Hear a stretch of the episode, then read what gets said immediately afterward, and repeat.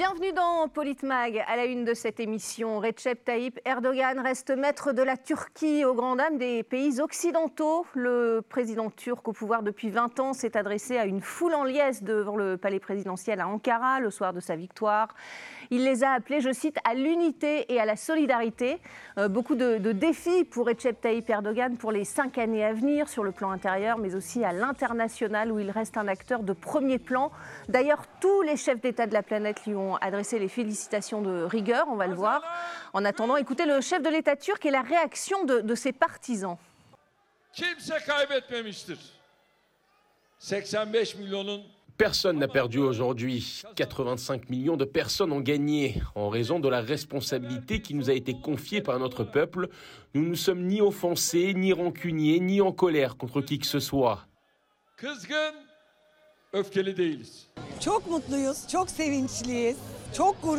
On est très heureux, très fiers pour notre patrie, notre peuple. Ce n'est pas seulement le leader de la Turquie, c'est un leader du monde.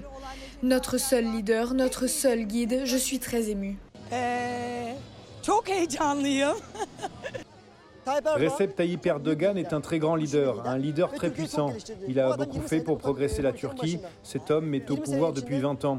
Tout ce qu'il a fait en 20 ans est sous nos yeux, dans le secteur de la défense, l'industrie.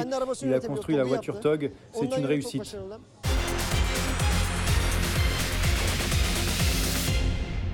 Et pour en parler avec moi sur ce plateau, Didier Maisto, journaliste indépendant et ancien patron de Sud Radio. Bonjour Didier Maisto. Bonjour Magali. Face à vous, François Coq, essayiste et analyste politique. Bonjour François Coq. Bonjour Magali, bonjour à tous. Gamal Abina, cofondateur du mouvement des droits civiques parmi nous également. Bonjour Gamal. Bonjour, merci pour l'invitation. Et notre invité Inan Gourbuz, ancien vice-président de la Chambre de commerce franco-turque. Bonjour Inan Gourbuz, merci beaucoup euh, d'être avec nous dans, dans, Politmag. Je vais commencer par vous, puisque vous êtes un éminent spécialiste de la Turquie. Euh, une réaction déjà à cette réélection de, Recep Tayyip Erdogan, euh, comment l'analysez-vous? Bah, Il y a plusieurs facteurs en fait, parce qu'on se rend compte qu'il y avait tous les signaux pour rendre une élection difficile, voire impossible avec la crise économique, une inflation à deux chiffres, les séismes, euh, la remise en cause en interne dans la politique intérieure avec la gestion de l'immigration syrienne et aussi au niveau extérieur où, le, où dans le monde occidental euh, ce pouvoir euh, est assez contesté. Donc il y a une lassitude. mais moi ce que je retiens surtout c'est le message qui s'est exprimé lorsque les Turcs ont exprimé leur vote, c'est-à-dire le terme plus jamais ça. En mettant leur ça. bulletin dans l'urne, c'était plus jamais quoi Plus jamais ça. Plus jamais ça, ça veut dire quoi? Ça veut dire que la Turquie, jusqu'au jusqu'au début de l'ère d'Erdogan, a été dirigée par une caste, par une élite bourgeoise, éduquée, euh, le mouvement kémaliste mmh. et tout ce qui s'ensuit, et tout l'écosystème qui est autour, nationaliste et autres. Il s'avère que entre 1938 et 2001, la Turquie s'est embourbée dans une crise économique. Elle a reculé en 1990, en Turquie, il n'était pas possible d'aller se faire soigner dans les hôpitaux mmh. publics. Et ça a changé avec l'arrivée d'Erdogan. Exactement. Donc ce qui s'est passé, c'est que lui, il a redoré le blason. Mmh. On l'a entendu d'ailleurs. Hein, les... ont peur les Turcs en parlent beaucoup. de faire marche arrière. Donc quelque part, Erdogan représente mmh. cette évolution. Et c'est pour ça qu'on lui pardonne beaucoup de ses erreurs. Oui. C'est votre analyse. Euh, Didier Maisto, est-ce que c'est est une surprise cette, cette réélection selon vous? Oui et non.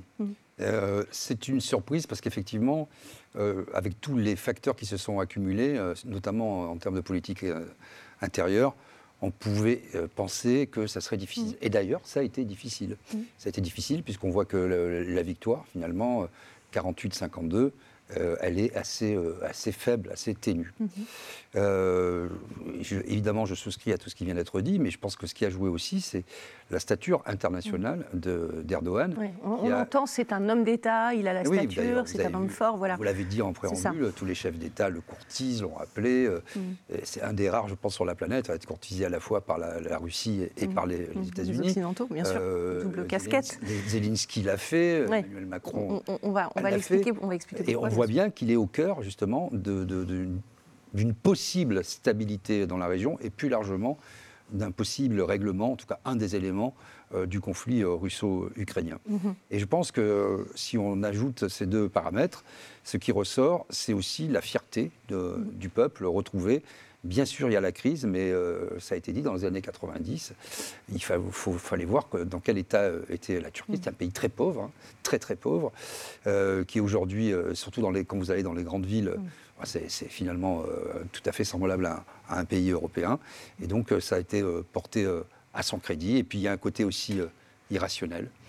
Euh, la puissance, le nationalisme, euh, le fait d'incarner la Turquie comme État indépendant, et c'est aussi, je pense, on peut le dire, un camouflet euh, à l'Europe. Oui, ça on va en parler. Qui a été victime de son propre tropisme, en fait. Bien sûr, on va, essayer de parler de, la situation intérieure hein, dans, mm. cette première partie pour en venir à, la situation internationale dans la, dans la deuxième partie.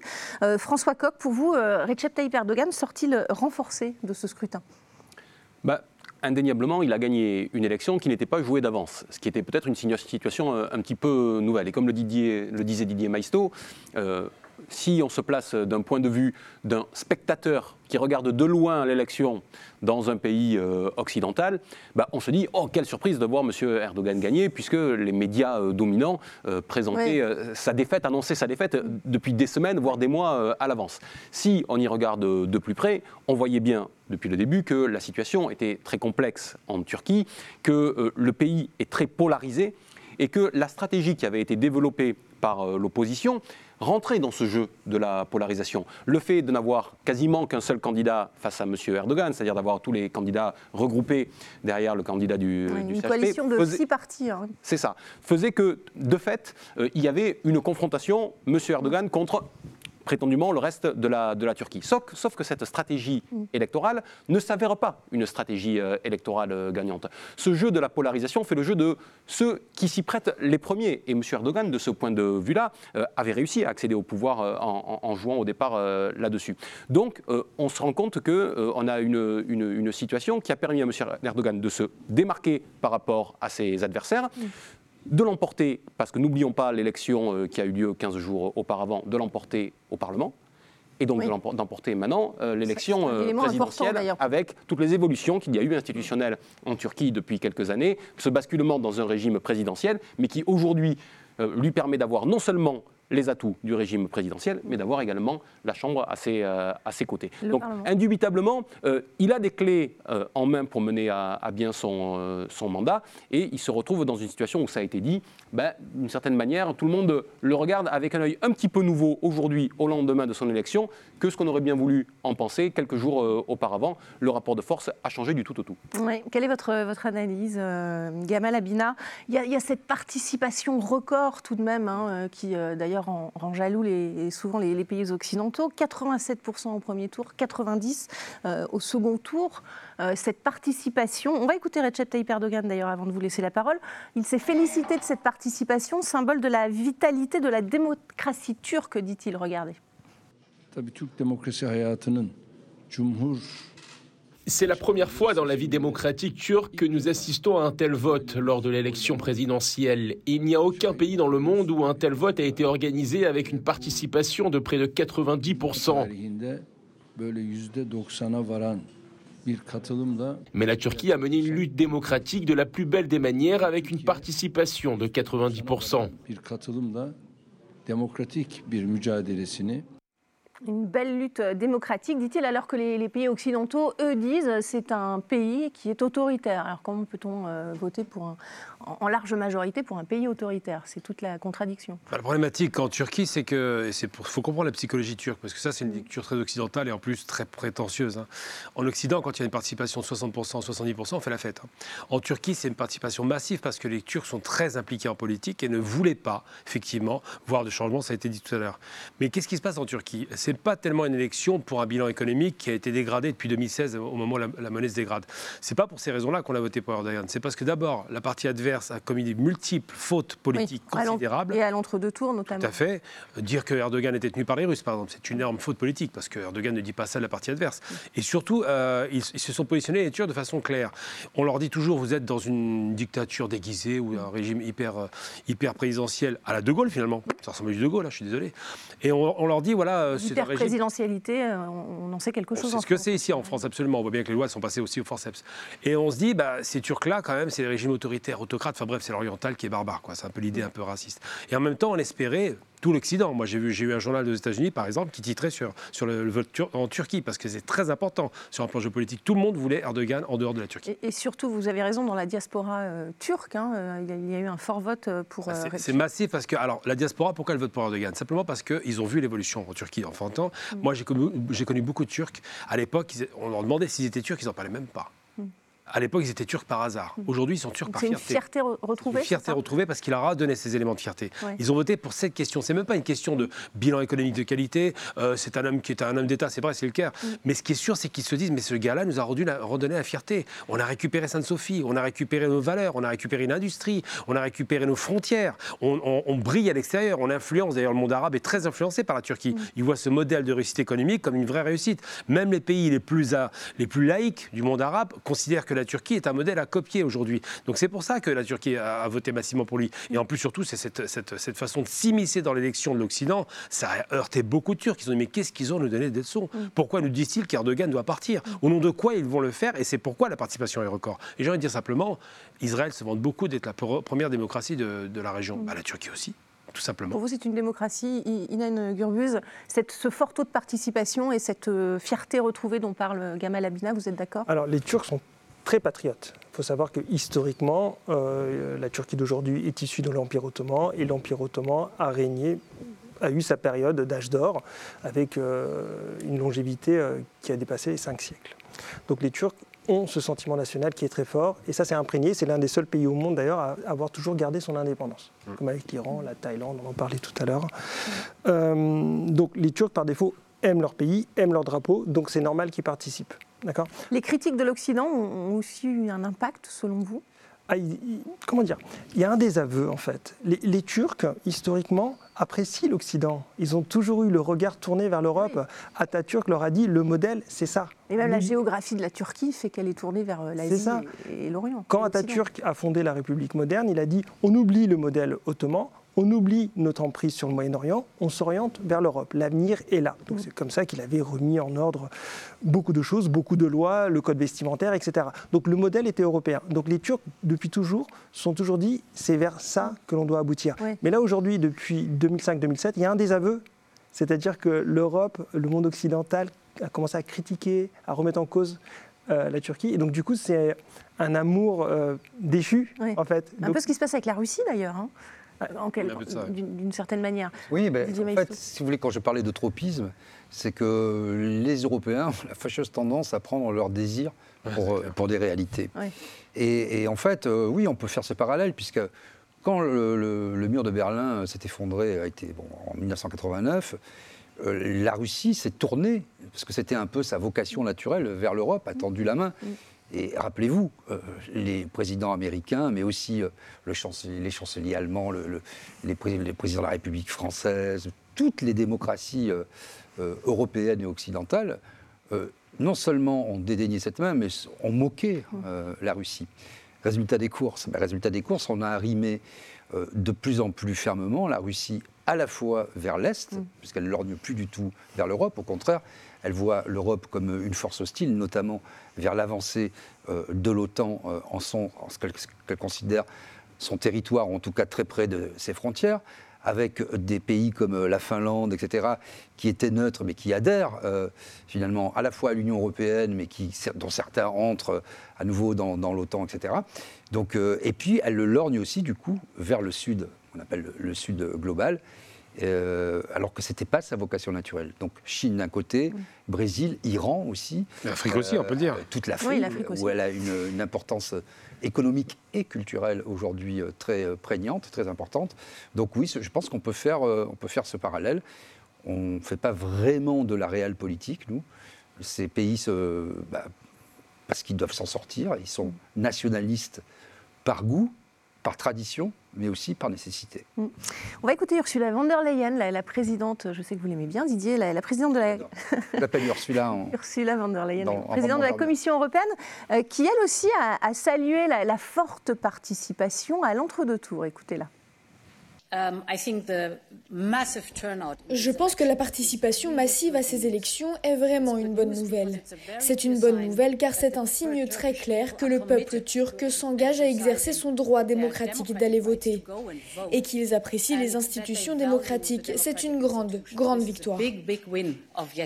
J'ai envie de vous poser la question, hein, François Vous y croyez à ces paroles? Ou c'est juste de la forme, euh, justement, pour, euh, parce qu'il faut le faire Madame von der Leyen et les Occidentaux sont un peu pris au piège. C'est-à-dire qu'ils ont fait ce qui se passe dans une élection, ils ont envoyé euh, des observateurs, mm. et il y en avait beaucoup sur le, sur le vote. Et quand il a testé bah, que ce vote s'est déroulé dans des bonnes conditions, qu'il n'y avait pas de question mm. de fraude ou quoi que ce soit.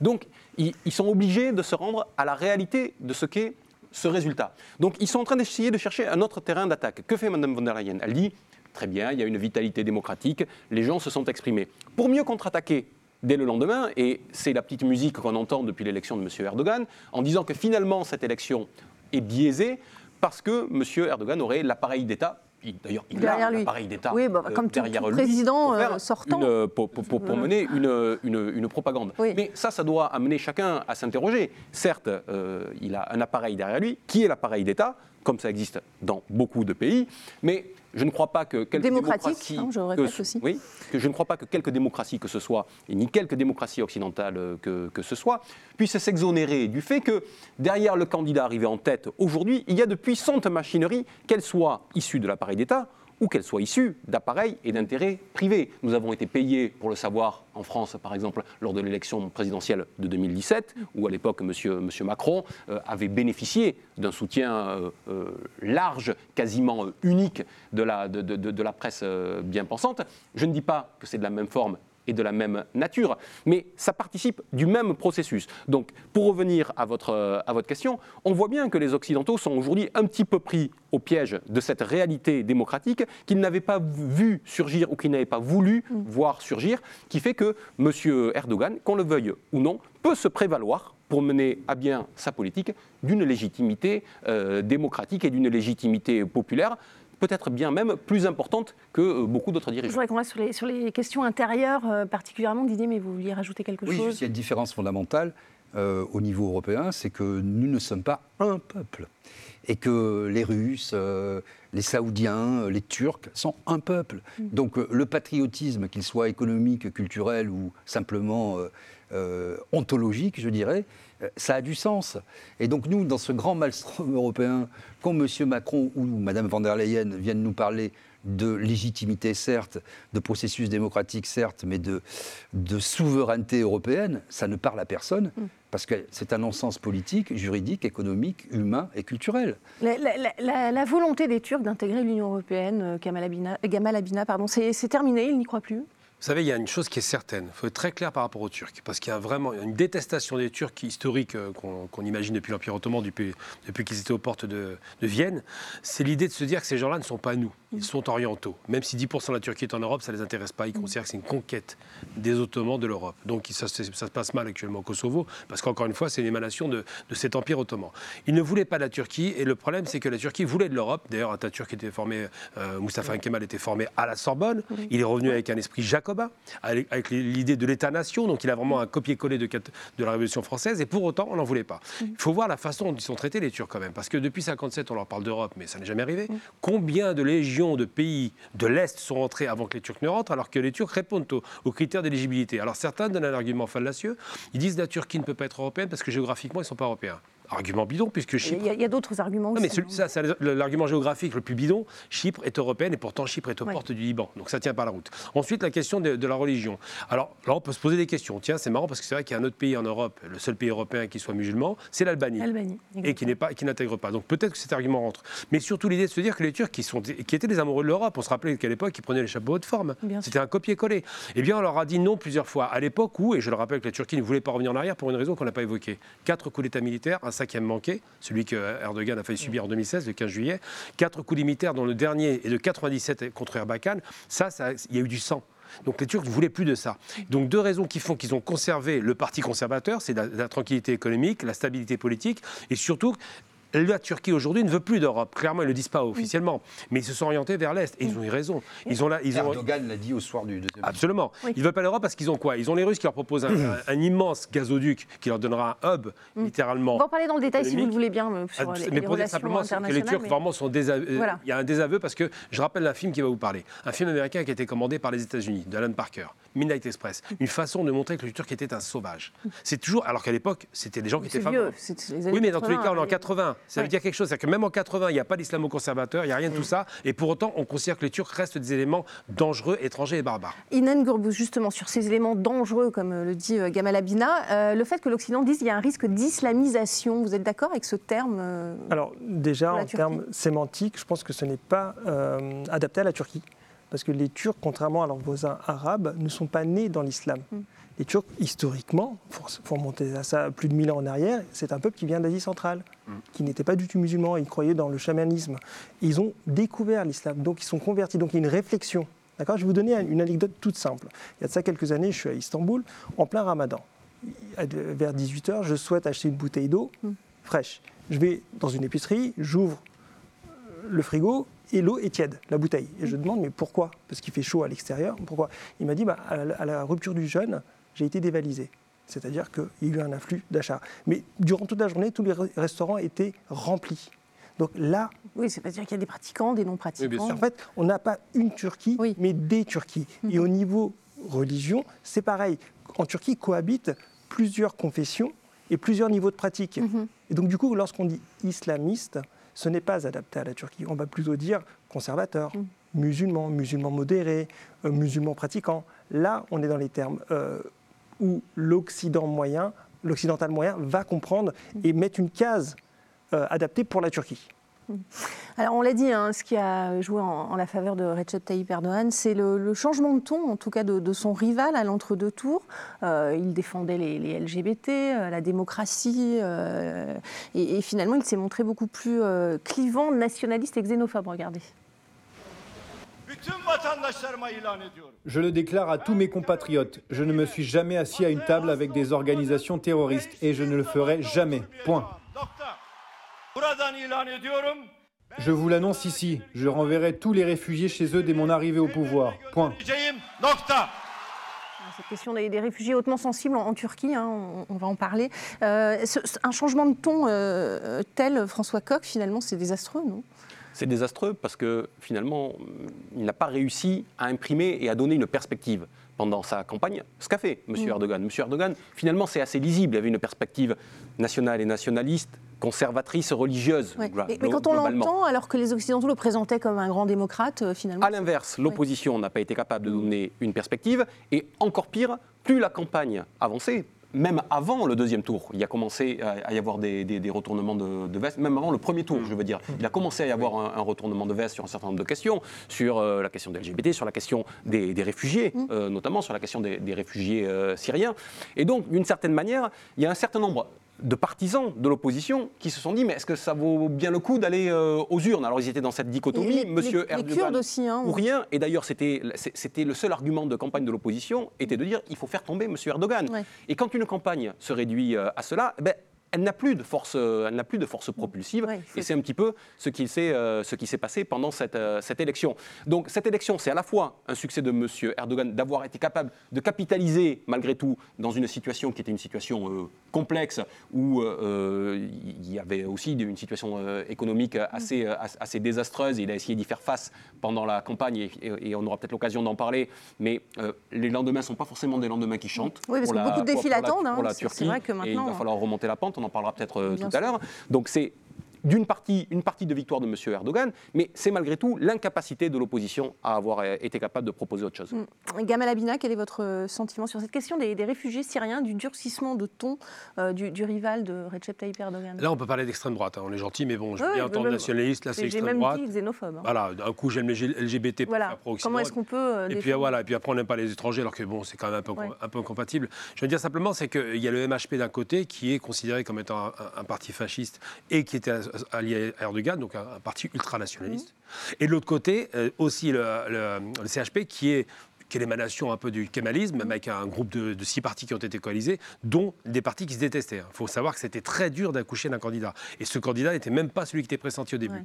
Eh bien, ces gens-là se sont dit, tiens, ça, ça ne prend pas. On avait soi-disant 10 points d'avance. On se rend compte que finalement, les sondages étaient un petit peu biaisés. Et en même temps, on se rend compte qu'Erdogan, il garde une grosse popularité, même dans les zones sinistrées. Les gens ne se rendent pas compte que dans les zones sinistrées, où on a dit qu'il avait mal réagi, en vérité, il s'est excusé immédiatement d'un tremblement de terre dont il n'était pas responsable. Et il a construit, c'est vrai, un hôpital en deux mois. Il a envoyé tout un tas de dispositifs pour que les gens soient immédiatement relogés. Donc très rapidement, ces gens-là ont refait confiance à Erdogan. Mais ce qui se passe, c'est que la différence entre ce, ce leader qui est 74 ans quand même et qui est très peu charismatique. Qu'on avait dit malade. Bon. Oui, on a tout dit de Erdogan qui était malade parce qu'il a une Ouais. petite grippe. hein, On en invente des trucs. hein, On l'a déjà entendu sur d'autres pays. hein. Ce qui se passe, c'est qu'aujourd'hui, on se rend bien compte qu'il y avait là, le père de la nation, c'est un peu une sorte de gaullisme. Je- J'exagère à peine hein, quand je dis ça. C'est je pose les choses, je réforme, c'est un régime présidentiel. Vous inquiétez pas, on conserve les- euh, nos, nos valeurs et on n'est pas en opposition avec euh, le kémalisme parce que c'est quasiment une figure tutélaire, euh, Kemal là-bas. Ah oui, non, mais il est respecté même par les opposants. C'est impressionnant, oui. Ah ça- non, non, non. Bah, Oui, on voit Erdogan, lui, à d'un côté. Euh, Ah Erdogan d'un côté, et puis Kemal de l'autre. Il fait un discours avec deux portraits, parce qu'il il est très, très identifié, il s'identifie à lui. Et il a duré plus longtemps d'ailleurs au pouvoir. Mais il faut savoir que là, on est, on est rentré dans un discours ultranationaliste avec, et c'est là où ils ont commis une erreur, l'opposition, des termes xénophobes. Ils ont fait feu de tout bois pour essayer de séduire, et ils se sont mis à dos les Kurdes, par exemple. Quand il va le dire, par exemple, qu'il est à Lévis. Il nous sort à Lévis à la dernière minute, la petite carte des, Alé- des Ouais. Alévis parce qu'il y en a 25 millions, mais ça ne fonctionne pas. Ça sent l'opportunisme. Et ça, je pense que les Kurdes, il enfin les, les Turcs, pas les Kurdes, Mm. en général, ont eu le sentiment qu'il les prenait un peu pour les imbéciles. Donc il a fait une erreur stratégique parce qu'aujourd'hui, la Turquie est éduquée. Et ça, c'est quelque chose qu'il n'a pas escompté dans son calcul. On va continuer d'en parler dans, dans quelques petites euh, secondes. C'est la fin de cette première partie de Politmag. Restez avec nous, bien sûr. On continue de parler de la réélection de Recep Tayyip Erdogan à la tête euh, de la Turquie et ce que cela implique également au niveau international. Restez avec nous.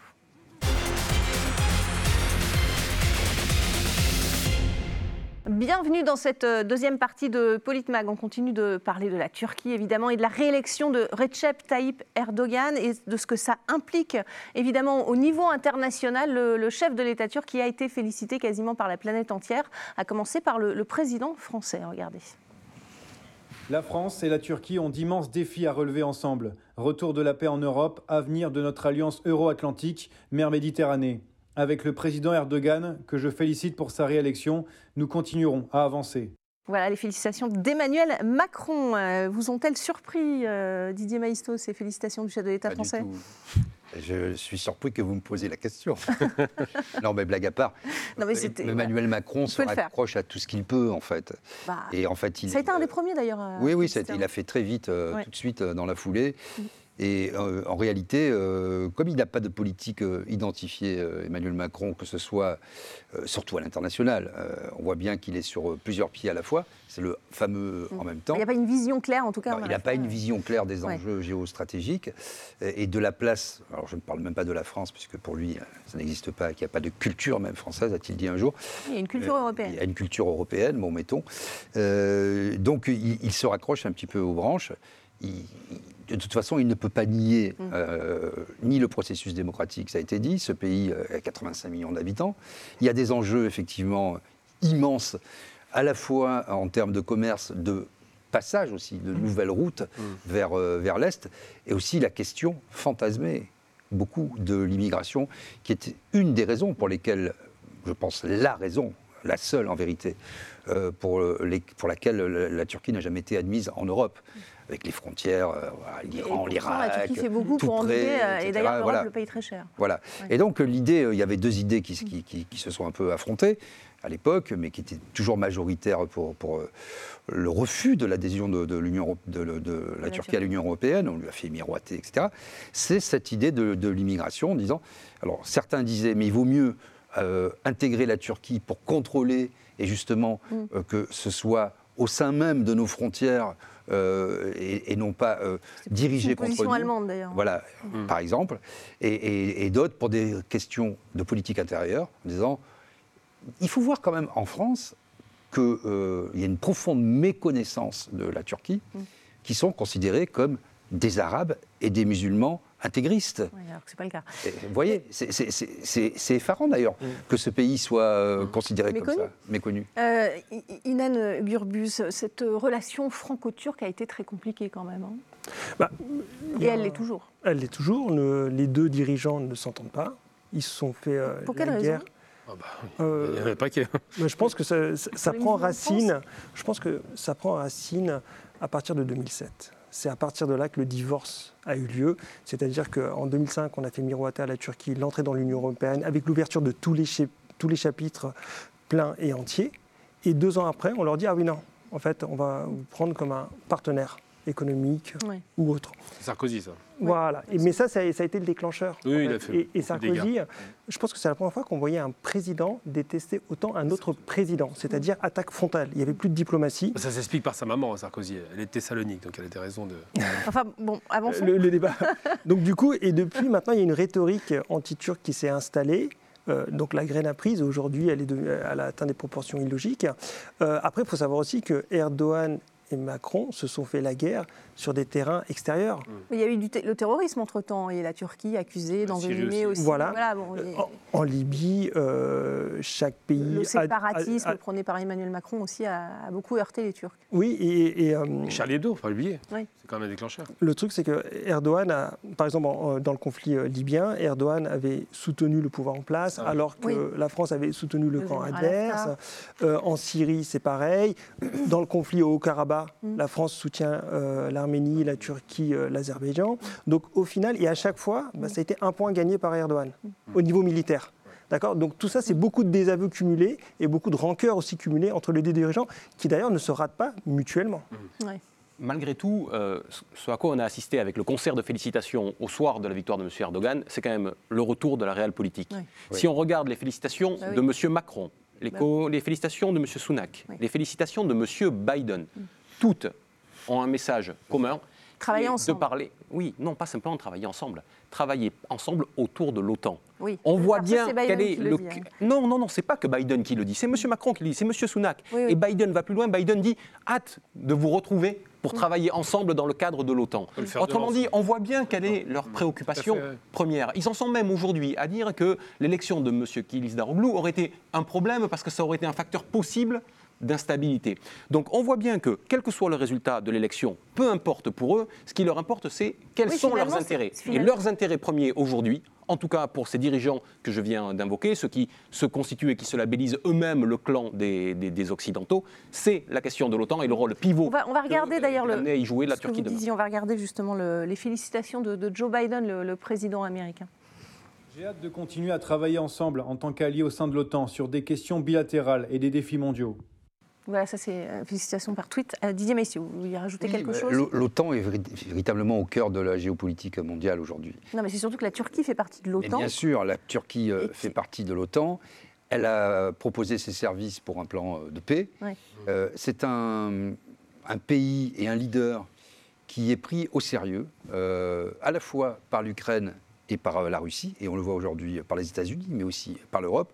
Et donc oui, c'est le, re- le retour de la réelle politique, parce que on voit bien que ce qui est en train de se produire euh, en Ukraine, euh, avec l'OTAN qui fait de ses places fortes, qui avance sans arrêt, etc., est un, risque à la fois pour l'Europe, mais pour les États-Unis, de voir un monde multipolaire se développer, c'est ce qui est en train de se, de se produire, et d'être très fort. C'est ce qu'on voit avec les BRICS. Et donc, à la fois, je dirais, euh, il y a cette question-là, et d'une certaine manière, il y a un autre parallèle qui peut être fait, c'est celui avec le Brésil, puisqu'il y a une grande puissance qui émerge, euh, avec un leader, pareil, qui a été félicité dans les mêmes termes, avec la même célérité sur la scène internationale, parce qu'on voit bien que ce sont des acteurs qui ont une véritable stature, qui sont pas... c'est- c'est, je pense, la fin de la morale Ouais. euh, en politique, de ce point de vue-là, en tout cas, et ça, c'est, c'est quand même une bonne chose. Gamal Amina, c'est un partenaire fiable de l'OTAN, euh, la Turquie? Oh, absolument pas. Il l'a démontré plusieurs fois. 2003 à l'Irak, les Américains veulent bombarder à partir de la base. Il avait fermé les bases, Il ouais. refuse. Ensuite, euh, l'intervention turque indirecte euh, en laissant les djihadistes en Syrie, euh, sa position par rapport à Sarraj en Libye, Mm. où effectivement, c'est bien de le rappeler, il a gagné en Libye, hein, puisque c'est le gouvernement qui était quand même reconnu internationalement. Il était du bon côté de l'histoire. Ensuite, il a gagné effectivement au Karabakh, puisque la victoire est totale de, de la part de, de Ilham Aliyev. Ensuite, il a gagné au, au niveau de. de- de- bon, il, il a perdu un peu en Syrie, c'est vrai, mais en même temps, c'est pas effondré. Et surtout, c'est un Et acteur. c'est pas terminé surtout. C'est pas, enfin, ça en passe de terminé. Il ne reste plus que la poche d'Idlib. Bon, Ouais. il, va, il va la rendre et puis il va, il va faire revenir les, les réfugiés syriens. Ils sont quand même pratiquement euh, 20% de la population en dehors des frontières. Mais surtout, euh, c'est pas un allié fiable. Pourquoi? Parce qu'ils sont contents d'être dans l'OTAN parce qu'ils ont, un- ils ont, un- Ils ont un pouvoir. ils ont un pouvoir considérable. un pouvoir bloquant aussi. De vote, oui, absolument. Il faut Ouais. l'unanimité, donc euh, ça règle la question. Et de l'autre côté, ils savent ce qui se passe du côté de l'OTAN. C'est-à-dire que le risque qu'ils soient attaqués par l'OTAN n'existe pas. Mm. C'est une, une réalité, il ne faut pas oublier. Mais j'allais dire simplement, pour finir mon propos, c'est important, c'est de dire que non, ils ne sont pas fiables pour l'OTAN, et c'est pourquoi ils se sont précipités de façon humiliante. Moi, je peux même pas dire réelle politique, parce que c'est l'humiliation. Ils espéraient qu'ils s'effondrent, et en même temps, ils ne savaient pas ce qui, allait- euh, ce qui pouvait arriver derrière. Ils se sont dit, bah, vaut mieux un homme fort qu'un homme Et faible. oui, les Occidentaux. Mais oui, ils se sont fait humilier. Quand on va dire euh, félicitations, alors que je rappelle quand même, il faut se souvenir quand même, M. Macron était un fou. Alors, vous voulez qu'on l'écoute. Recep Tayyip Erdogan. Ben, C'est ça, il faut se rappeler la violence des Vous parlez des propos, d'Emmanuel. Macron, euh, c'était euh, fin 2020, écoutez. Que peut-on dire d'un chef d'État qui traite des millions de membres de communautés religieuses différentes dans son pays de cette manière?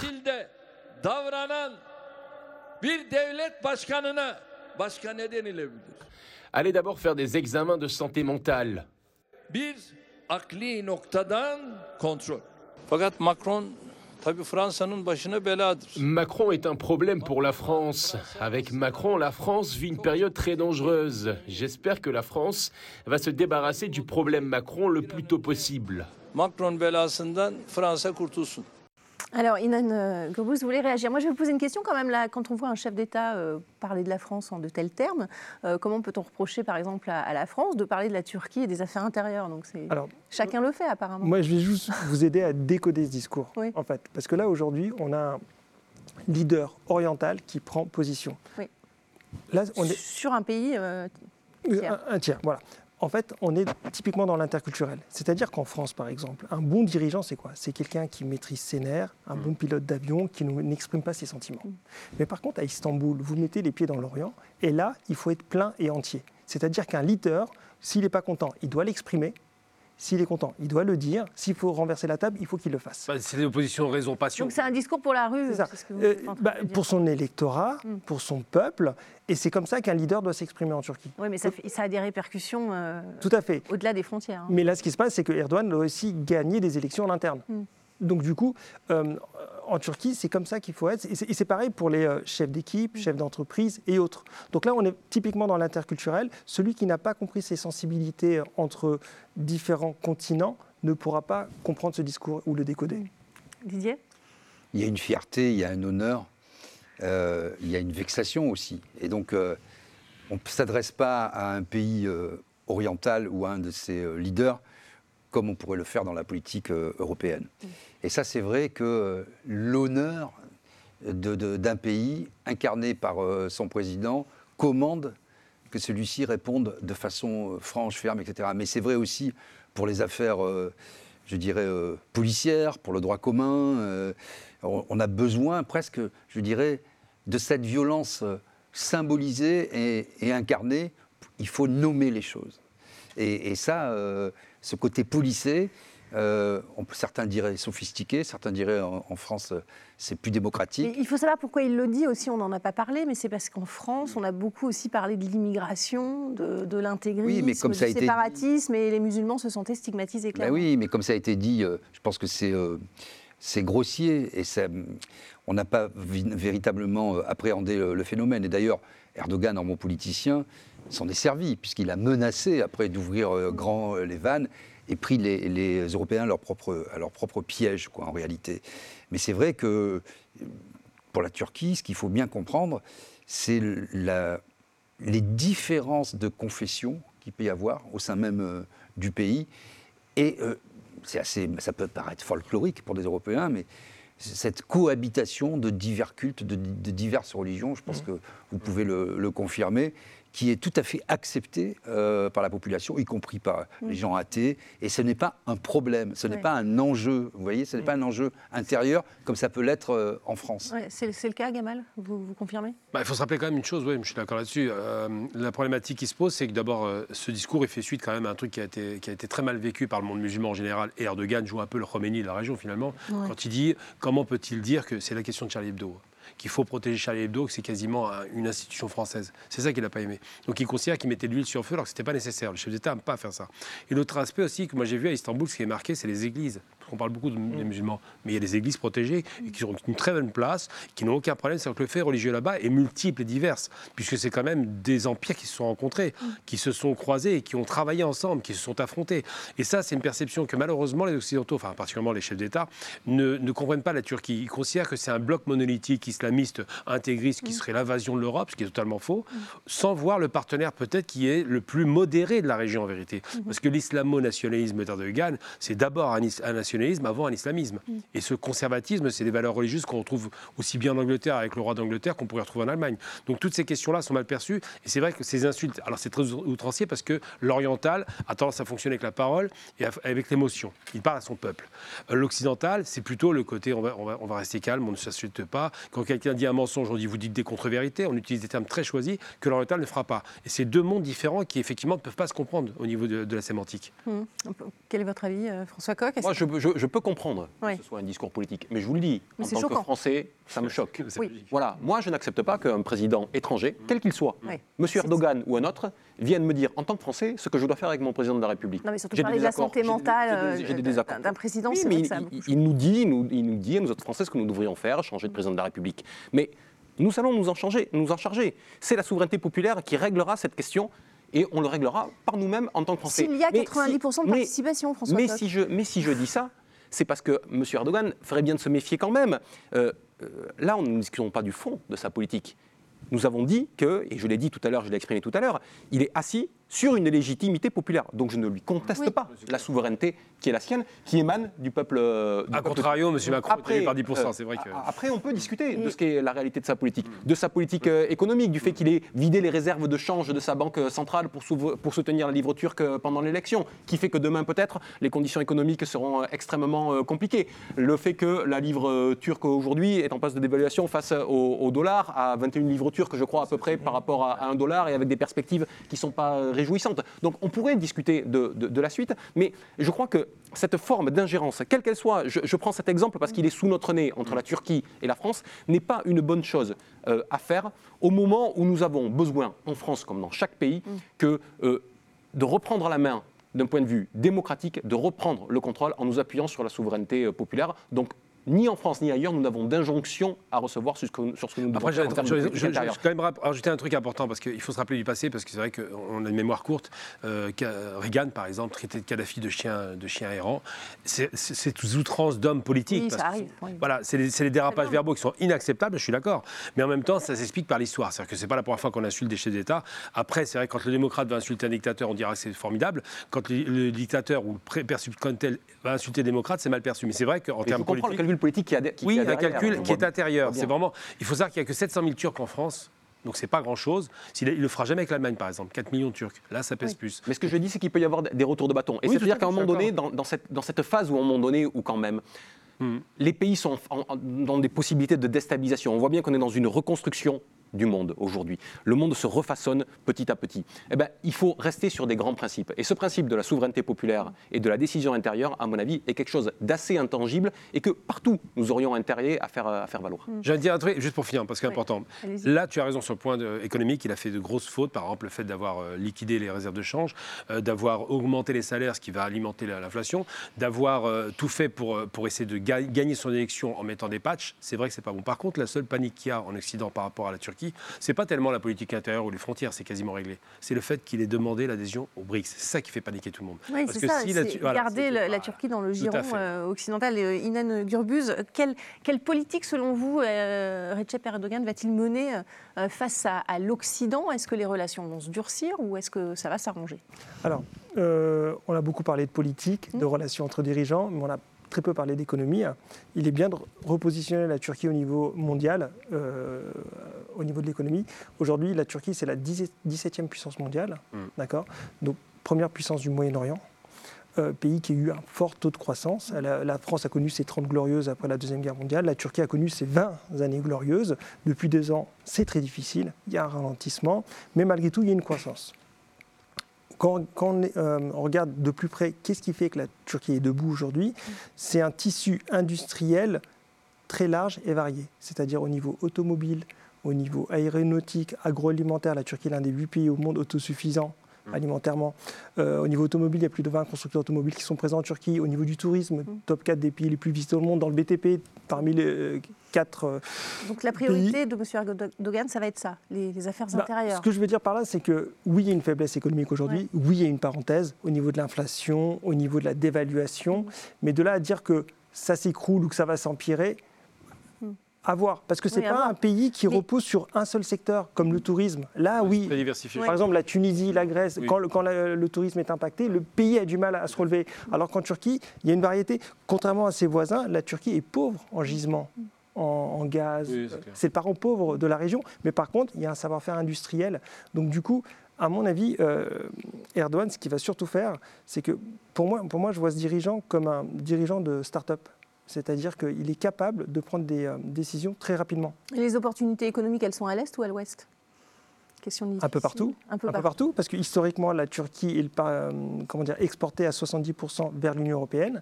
Et autour de ces 20 dernières années, ça c'est plutôt l'Orient, aujourd'hui, hein. c'est- c'est descendu euh, en dessous des moins de 50%. Au cours de son mandat, il a signé des accords de libre-échange avec plus de 40 pays dans le monde. En Afrique noire, en Amérique du Sud, en Asie de l'Est. C'est du jamais vu pour un dirigeant turc. De là à prendre son bâton de pèlerin et, à- et faire le tour D'ailleurs, du monde. Turkish Airlines, c'est la première, euh, c'est la première desserte euh, africaine, 40 destinations, c'est eux qui l'ont. C'est Ouais. devenu la On tête va de parler- gondole de la Turquie. Tout à fait. Il nous reste peu de temps, je voudrais quand même qu'on parle de l'actualité. Euh, on va parler aussi des, des félicitations évidemment du, du Kremlin qui a souligné avoir des objectifs très ambitieux avec la Turquie. Regardez. Il y a une assez forte dynamique dans la réalisation des projets communs entre Moscou et Ankara. Et nous espérons que cette dynamique sera maintenue. Les objectifs sont très, très ambitieux. Objectif très très ambitieux. Gamal Abina, et, euh, bonne relation. Les, les deux hommes se connaissent bien d'ailleurs. hein, Ils ont. euh, Bah, ce qui est incroyable, c'est que Depuis c'est deux longtemps. hommes qui, sont, qui jouent aux échecs, hein, clairement. Oui. Ils se battent par exemple sur le Karabakh, parce qu'ils sont, ils sont opposés, clairement. Ils se battent sur d'autres régions du monde, même en Syrie, on l'a vu. hein, c'est quand même les Russes qui, qui vont soutenir Assad. Et ce- c'est les accords de gentlemen, c'est vraiment des accords de- de- d'hommes qui se respectent malgré tout.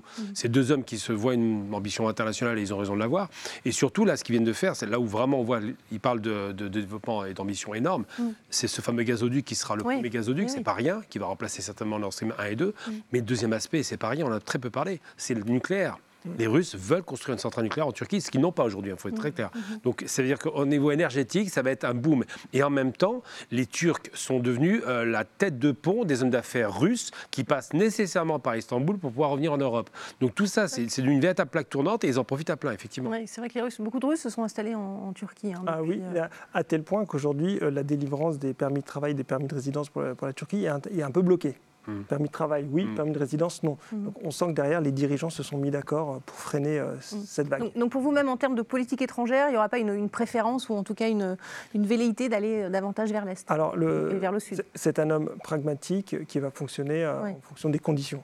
On l'a vu dans le passé, euh, un coup il s'entend bien avec Assad, un coup il ne l'est pas. Ouais. Pareil avec Israël, pareil avec l'Europe. Si demain les- les, euh, ses voisins lui offrent des opportunités, il les acceptera.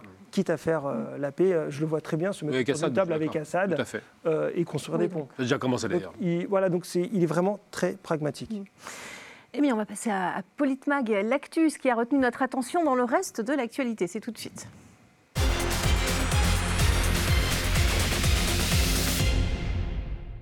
Et dans l'actualité, il y a cette euh, lourde défaite pour le Premier ministre Pedro Sanchez au municipal et au régional en Espagne, et cela à moins de six mois des élections euh, législatives qui ont d'ailleurs été anticipées. On va le voir, euh, la droite du Parti populaire espagnol a conquis au moins six des dix régions jusqu'alors dirigées par le Parti socialiste espagnol. Face à, cette débâcle, le Premier ministre Sanchez a donc annoncé des élections anticipées en juillet prochain. Didier Maisto, une réaction sur cette percée, en tout cas euh, énorme, de, de la droite en Espagne Le peuple espagnol s'est prononcé. Et euh, surtout, ce que je note, c'est euh, la réaction du Premier ministre, Mm. qui n'hésite pas à convoquer des élections de façon anticipée. Bon, je pense qu'elles vont avoir lieu, le temps de les organiser, d'après euh, les En spécialistes, euh, peut-être un peu un tard. peu plus tard. Euh, en tout cas, il, démontre que la démocratie, c'est quelque chose de vivant. Ce n'est pas un vote tous les 4 ans, tous les 5 ans, tous les 6 ans. Oui. Il y a une situation nouvelle. Et qu'a-t-il dit, le Premier ministre? Il, a dit, bon, il y a une percée aussi des, des nationalistes hein, qui peut être C'est ça, parti Vox. pré- préoccupante, hein, selon les points de vue. Bon. Euh, mais en tout cas, il dit on ne peut pas rester comme ça. Je demande au peuple, il va falloir clarifier Mm. cette situation. Moi, j'ai eu euh, un mandat, la gauche qui est aussi une alliance un peu de briques et de broc. hein. Il y a une gauche radicale et puis un peu des sociodémocrates, on va dire, voire des, des- des centristes, on peut, on peut dire ça comme ça. Euh, mais euh, il, comprend que dans cette situation nouvelle, c'est un peu inextricable, inextricable qu'il aura du mal à, à gouverner, qu'il s'est passé quelque chose. Donc j'aimerais Mm. bien que d'autres pays euh, On tire les leçons. en tirent les leçons. Des, des élections, outre le, le Parti populaire, je vais, je vais en venir à vous, euh, François Coq, l'autre grand vainqueur, vous l'avez dit, euh, Didier, c'est le parti euh, Vox, euh, déjà troisième force politique du Parlement, euh, qui, avec plus de 1,5 million de voix au municipal, a, a doublé son score en 4 ans. Et Marine Le Pen, du Rassemblement national, s'en est félicitée. Écoutez-la. Félicitations à Vox, qui a réalisé une percée spectaculaire aux élections municipales et progressé dans de nombreux parlements régionaux. Ce résultat a traduit pour l'Espagne, tout comme l'Europe, l'implantation et la consolidation du courant patriote et participe au renforcement de la voix des peuples. François Coq, comment est-ce que vous analysez-vous cette percée de la droite? Il faut la remettre en perspective. Les résultats de ces élections locales espagnoles est de fait un résultat national, puisque ça entraîne des élections anticipées qui auront lieu euh, au mois de, au mois de juillet. D'abord, le premier aspect, c'est que le résultat de ces élections n'est jamais que la conséquence de la situation politique espagnole, qui est la situation politique dans bien des pays de l'Union européenne, à savoir la démocratie minoritaire. Ayons en tête que M. Sanchez n'avait pas, n'a pas aujourd'hui de majorité au sein de son Oui. Parlement, même dans la forme de sa, confi- de, de- de- de sa coalition avec ses alliés, de Podemos, etc. Il n'a pas de majorité. Donc on était dans une situation instable, et dès qu'on revient aux urnes, fût-ce pour des élections euh, locales, les cartes sont complètement rebattues et on voit un nouveau paysage politique. Et dans ce nouveau paysage paysage politique, que constate-t-on On constate ce qui se passe partout au sein de l'Union européenne depuis deux ans.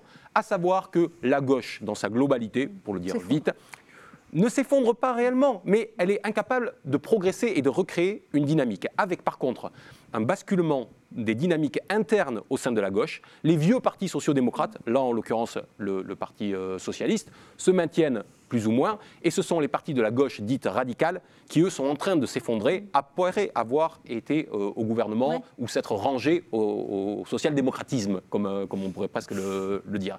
Et à droite, par contre, la droite est capable de recapitaliser pour une raison, c'est que les partis, un petit peu comme celui de M. Macron, qui était celui de Ciudadanos en Espagne, qui prétendait être hors système, mais disparaissent progressivement du paysage. La Ciudadanos a été anéantie. Ils ont fait euh, 1% à ces, à ces élections, tant et si bien que euh, aux prochaines élections générales, ils ne seront, ils, ne seront plus euh, sur la scène. Et donc, il y a un basculement, euh, un, un- un petit renforcement de la droite, mais au sein de la droite, là aussi, il y a une, des dynamiques internes qui ont lieu. Et vous l'avez la dit, montée de l'extrême c'est la montée de l'extrême droite, là euh, de Vox, avec la droite et le Parti populaire qui restent à un assez haut niveau. Donc globalement, on revient un petit peu à des formes anciennes, c'est-à-dire à une forme de bipolarisation de la vie politique un peu plus gauche-droite, en revenant dans des équilibres assez anciens là aussi, social-démocratie, démocratie euh, chrétienne. Le seul fait réellement nouveau, c'est effectivement la poussée de l'extrême droite en Espagne comme ailleurs. Ouais, salué par euh, Marine Le Pen. Donc merci beaucoup, on n'a plus le temps de- d'en parler. C'est la fin de, de Politmag. Merci pour votre participation, merci euh, de votre fidélité et on se retrouve très bientôt dans Politmag.